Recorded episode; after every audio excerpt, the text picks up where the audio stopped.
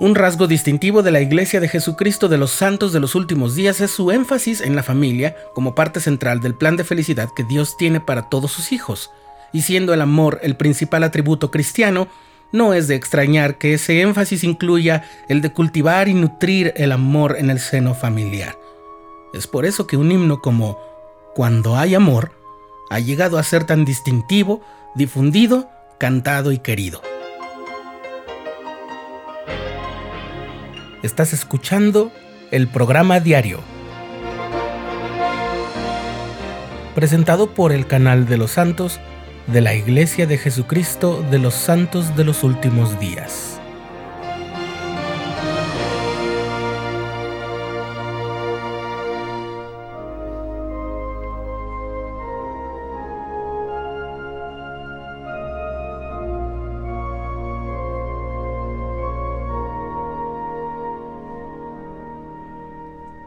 Todos recordamos y tratamos de honrar el consejo del presidente David O. McKay cuando enseñó, el hogar es el primer y más eficaz lugar para que los niños aprendan las lecciones de la vida. La verdad, el honor, la virtud y el autocontrol, el valor de la educación, el trabajo honesto y el propósito y privilegio de la vida.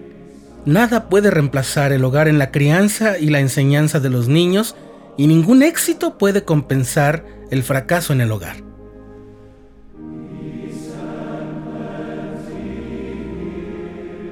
Al oeste del estado de Nueva York, en el condado de Livingstone, se halla un poblado histórico en el que hoy viven poco más de 4.000 habitantes.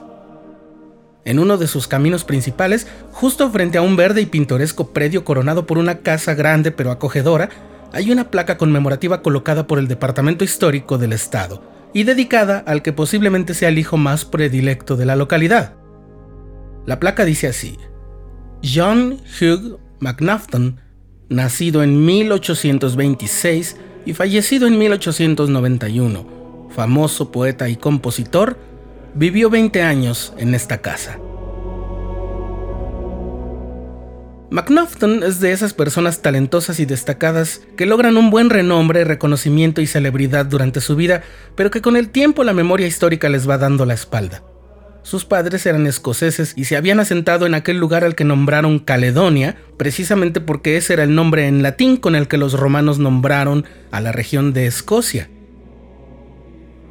Lo llamaban el poeta MacNaughton no solo por las emociones que provocaba su música, sino porque también escribía poesía. Compuso baladas, que entonces era de los pocos géneros musicales populares cantados y acompañados con instrumentos fuera de la música sacra militar y operística. Llegó a publicar cancioneros populares e incluso compuso un romance titulado Onalinda. El romance era algo así como el antecedente de lo que hoy son las novelas de fantasía, solo que McNaughton escribió Onalinda en verso. Pero también era un cristiano devoto y compuso algunos himnos sacros que pronto se ganaron un lugar en el corazón de la familia cristiana. Quizás títulos como Buenas noches, querido Salvador, o En tus tiernos brazos, oh Salvador, y Nuestro Señor resucitado, no nos suenen tan familiares. En realidad son muchísimos los cantos e himnos que se habían compuesto hasta los días de la restauración. Recordemos que McNaughton vivía en el estado de Nueva York y que murió en 1891, es decir, muy cercano y contemporáneo de los hechos de la restauración. Casi todos los himnos cristianos compuestos y difundidos en su época, y por supuesto en casi todos los himnos que cantamos en la Iglesia de Jesucristo de los Santos de los Últimos Días, son de dos tipos.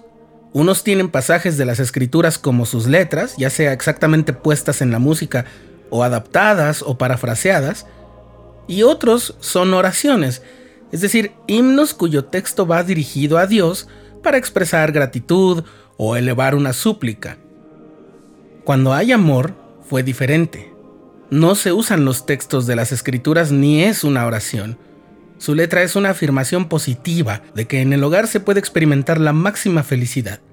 Y ese es el otro elemento que lo hace único. El tema de la familia y del amor en la familia como un asunto primordial de la vida cristiana no había sido el mensaje principal de alguna composición semejante.